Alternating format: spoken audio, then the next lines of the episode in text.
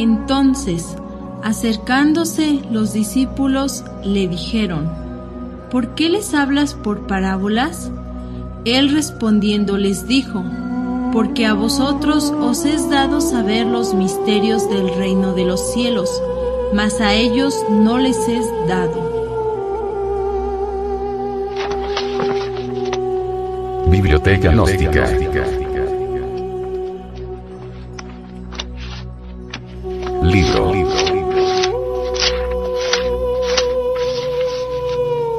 Pisti Sofía. Develada por el venerable maestro, Samael Aunweor.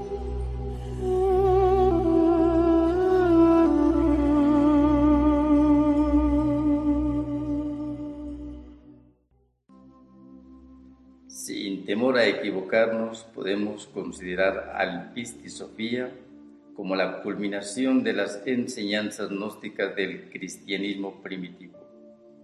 La mayor parte de los textos legados por la historia y hasta en los encontrados en Nag Hammadi a mediados del siglo XX, hallamos la exposición de las enseñanzas esotéricas y trascendentales del Cristo Jesús antes de su pasión, muerte y resurrección. En ningún tratado como en este encontramos una exposición tan extraordinaria de los misterios del reino de la luz, del origen de la creación.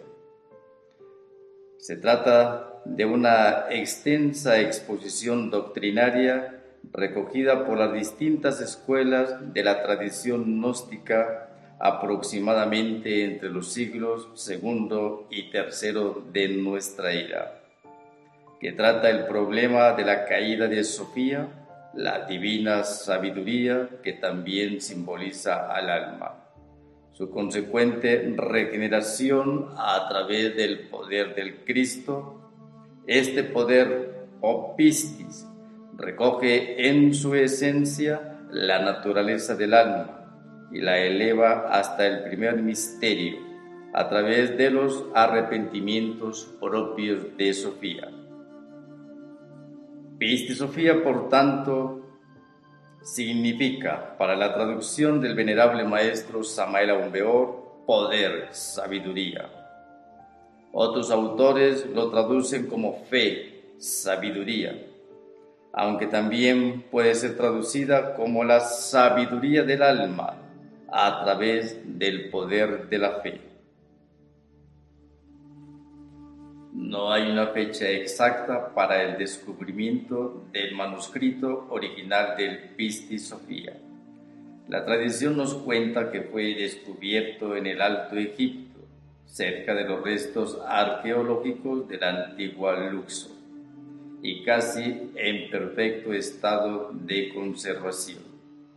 La obra madre original fue escrita en griego y no pudo ser encontrada porque solo se conservó una copia escrita en copto, idioma egipcio de aquella época. Esta copia fue vendida en Londres a mediados del siglo XVIII y formó parte de la biblioteca personal del doctor Askew cuyos herederos la vendieron finalmente en 1785 al Museo Británico, en donde se puso por primera vez al alcance de los estudiosos del cristianismo primitivo. Según nos comenta el venerable maestro Viracocha en su libro La Iglesia Gnóstica, la primera publicación del Pisti Sofía tuvo lugar en el año 1851 en latín. Todos los críticos y estudiosos del cristianismo concuerdan en que esta obra proviene de la escuela gnóstica cristiana primitiva, en alguna o varias de sus múltiples derivaciones. La obra Pisti Sofía está dividida en 148 capítulos y en cuatro grandes libros, de los cuales el segundo lleva un encabezamiento que dice, segundo libro de la Pisti Sofía, acompañado por un título que al final dice, parte de los volúmenes del Salvador. La importancia de esta obra para la gnosis contemporánea es obvia.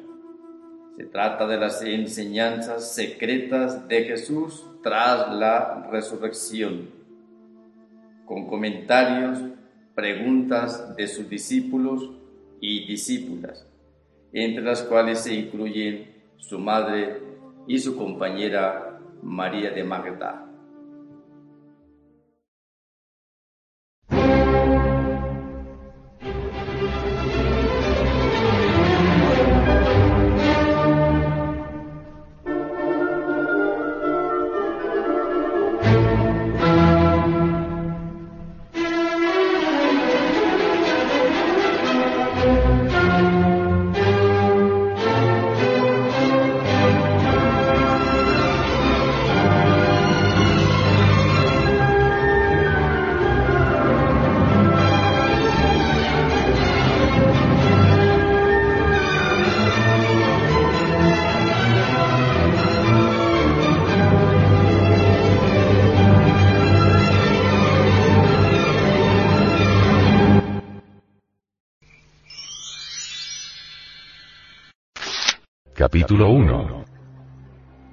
Jesús había instruido hasta entonces a sus discípulos solo hasta las regiones del primer misterio.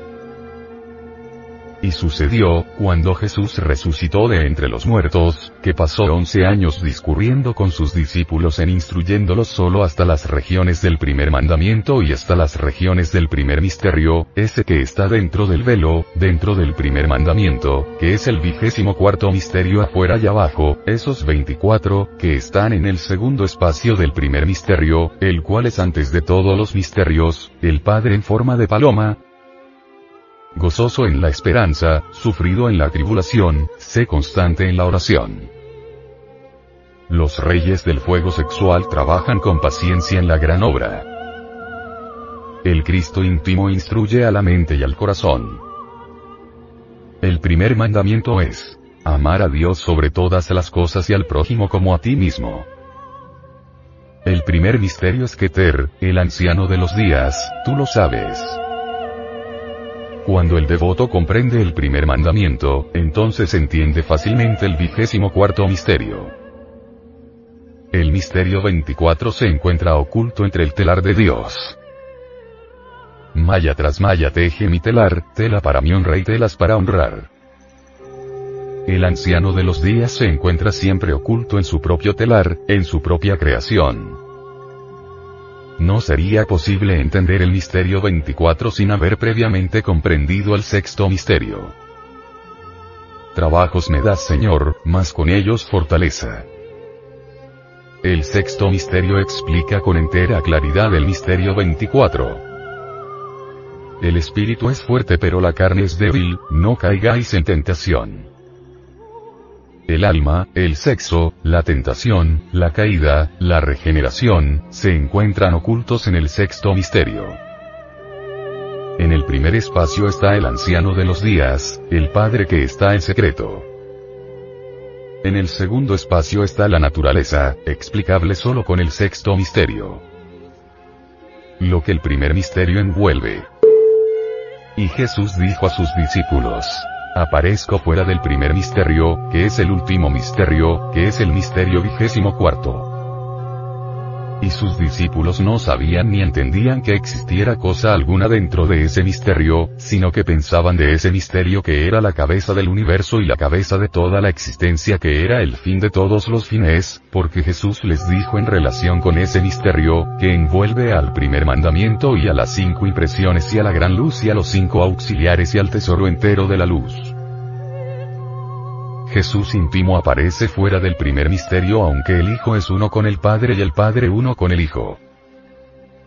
Quien ha visto al Hijo ha visto al Padre. El primer misterio es el del Padre y por ello es también el último. El viejo de los siglos es el primero y el último de los misterios. El misterio vigésimo cuarto, explicable por el sexto misterio, oculta entre sus entrañas al primer misterio. El primer misterio, explicable por el 24 misterio y sintetizado en el sexto misterio, es la cabeza misma del universo. El primer misterio, que es también el 24 misterio, envuelve el primer mandamiento aunque sean 22 los mandamientos de la ley de Dios. El primer mandamiento envuelve también a las cinco impresiones de la gran luz y a los cinco auxiliares y al tesoro entero de la luz. De oídas te había oído, mas ahora mis ojos te ven y mi corazón te siente. El primer mandamiento y las cinco impresiones de la gran luz y los cinco auxiliares y el tesoro entero de la luz, aunque estén bajo la ley de la balanza, en última síntesis, están contenidos en el primer misterio. Las cinco impresiones de la gran luz se hallan representadas en el pentagrama esotérico. El pentagrama gnóstico es la humana figura con cuatro miembros y una punta única que es la cabeza.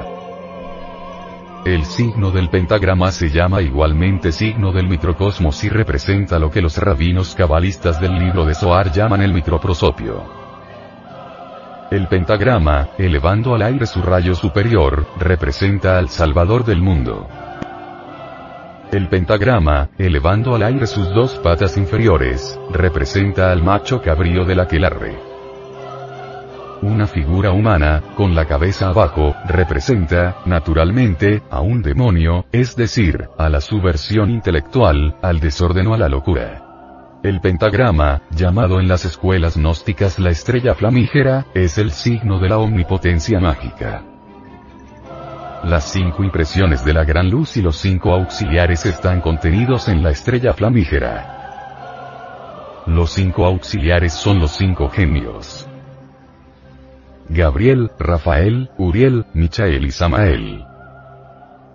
El tesoro entero de la luz está contenido en el pentagrama, y este alegoriza al hombre. La comprensión del pentagrama mágico es la clave de los dos espacios. El signo del pentagrama debe componerse de los siete metales, o por lo menos, ser trazado con oro puro sobre el mármol blanco. Los siete metales son los siguientes. Plata, mercurio, cobre, oro, hierro, estaño y plomo. El pentagrama con el rayo superior hacia arriba, hace huir a las columnas de demonios. El pentagrama con los dos rayos inferiores hacia arriba, atrae a los tenebrosos. El pentagrama trazado con carbón, con los dos rayos inferiores hacia afuera, en el umbral de la habitación, no permite la entrada de los tenebrosos. Se consagra el pentagrama con los cuatro elementos, recitando los exorcismos del fuego, de los aires, del agua y de la tierra. Se sopla cinco veces sobre la figura mágica. Se asperge cinco veces sobre la estrella flamígera con el agua ritual. Se seca la figura del pentagrama con el humo de cinco perfumes.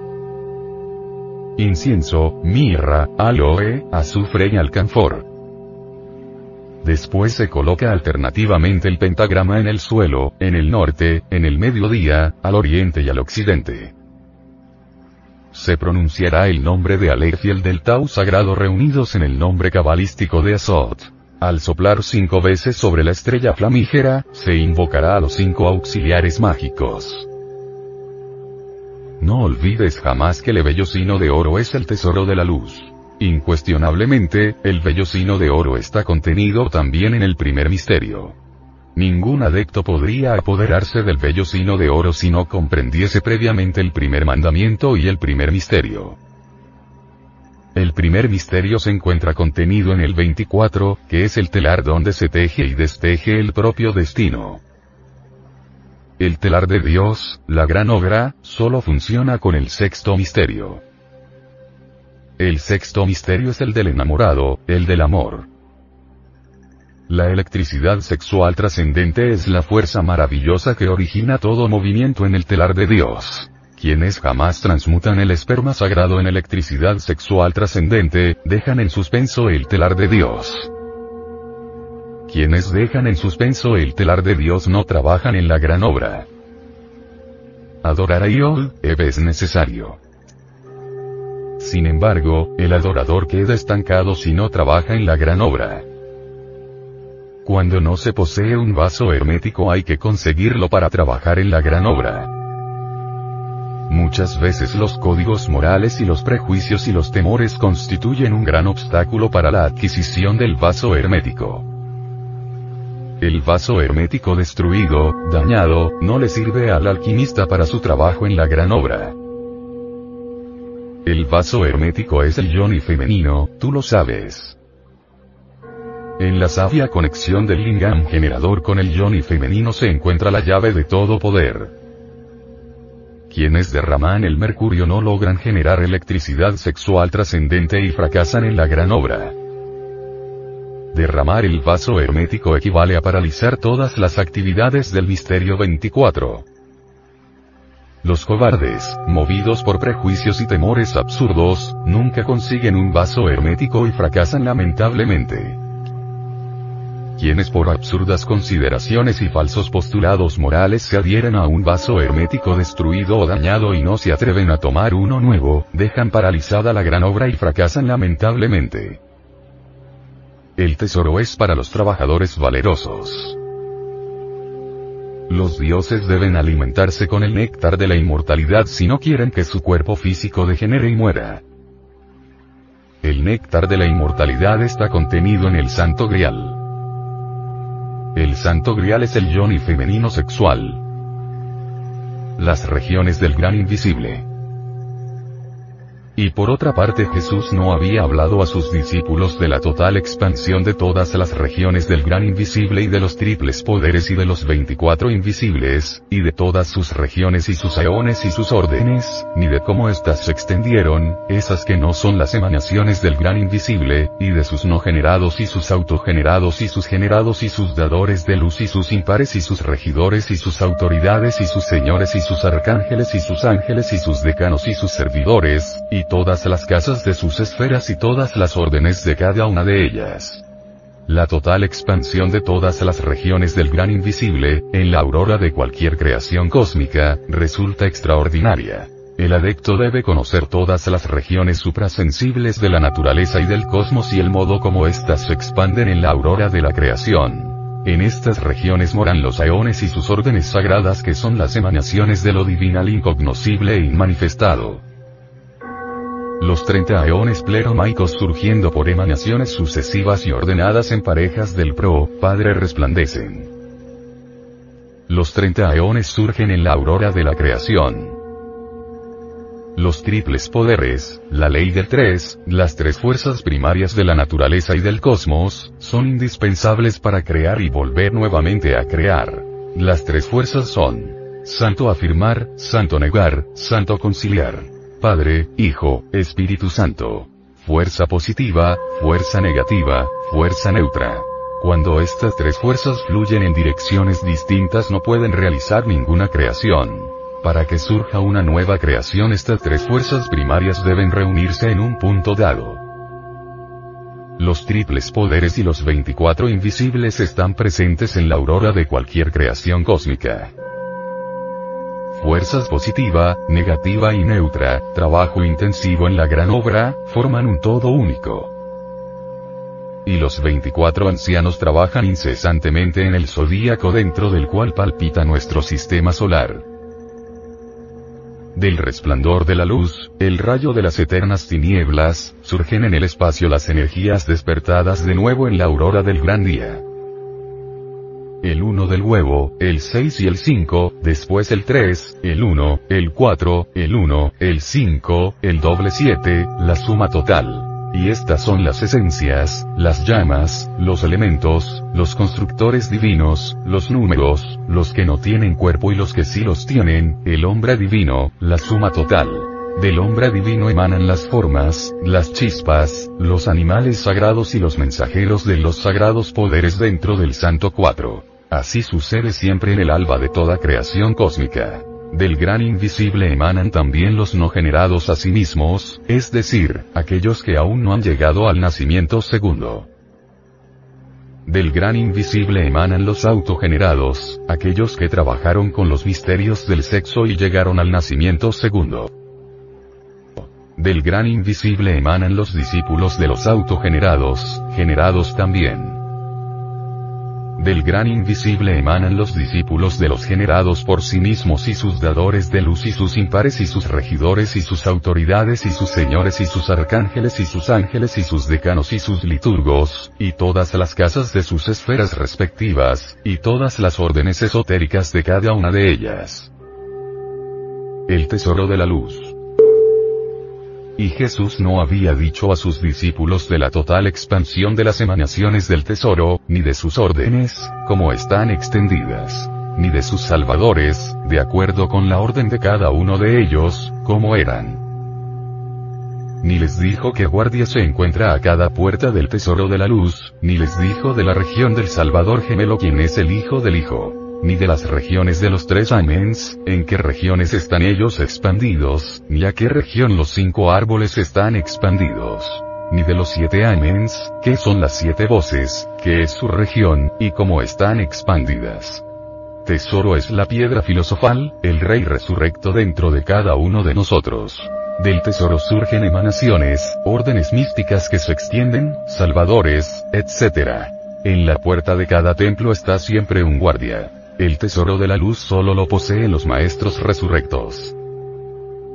El Salvador gemelo es el Hijo del Hombre. El Salvador gemelo es Tiberet, el hombre causal dentro del cual viene a manifestarse el Logos, el Cristo. El Salvador gemelo es ciertamente el Hijo del Hijo. Las regiones de los tres amens están simbolizadas por el triángulo de los tres supremos, que se encuentran separados del resto del universo por el abismo que el humanoide intelectual jamás puede cruzar.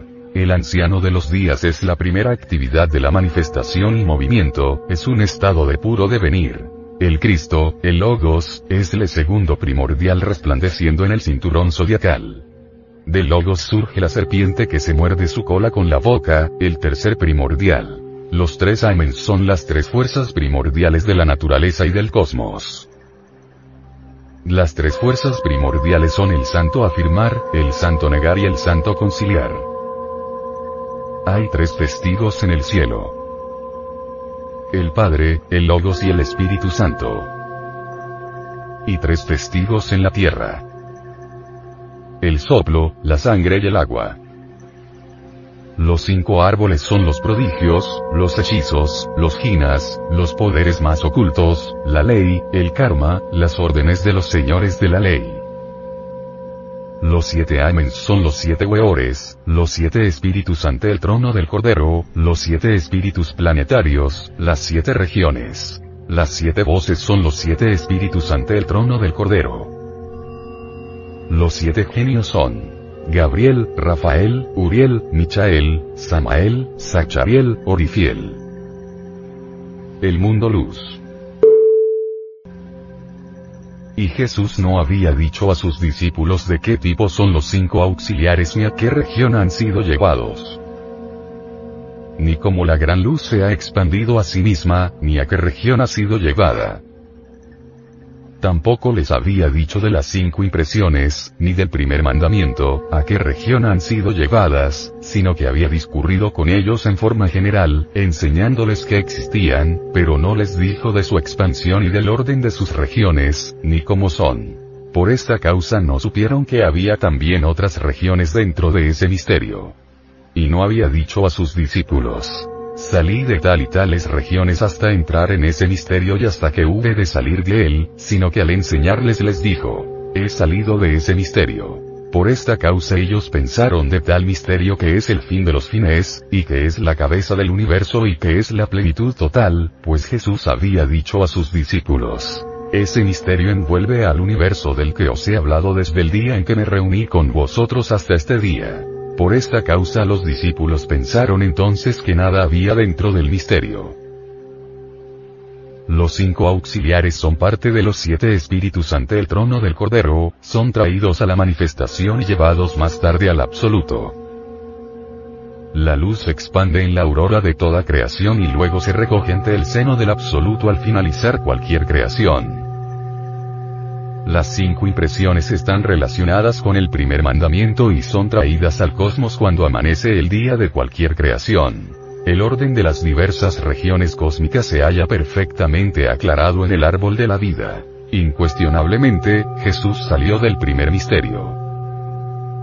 El primer misterio es el fin de todos los fines, la cabeza del universo, la plenitud total.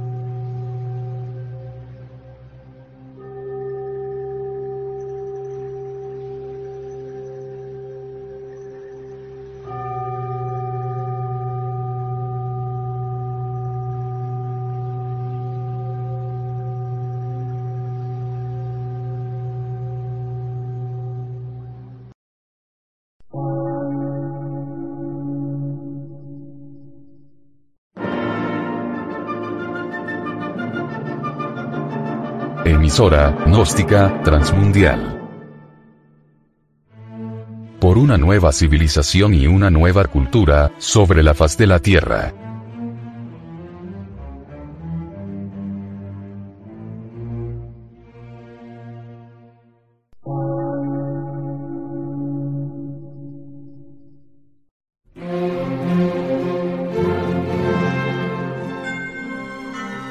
De radiodifusión. Científico, artístico, místico y filosófico. De la Asociación Colombiana de Centros de Estudios Gnósticos, Antropológicos, Psicológicos y Culturales. A. C.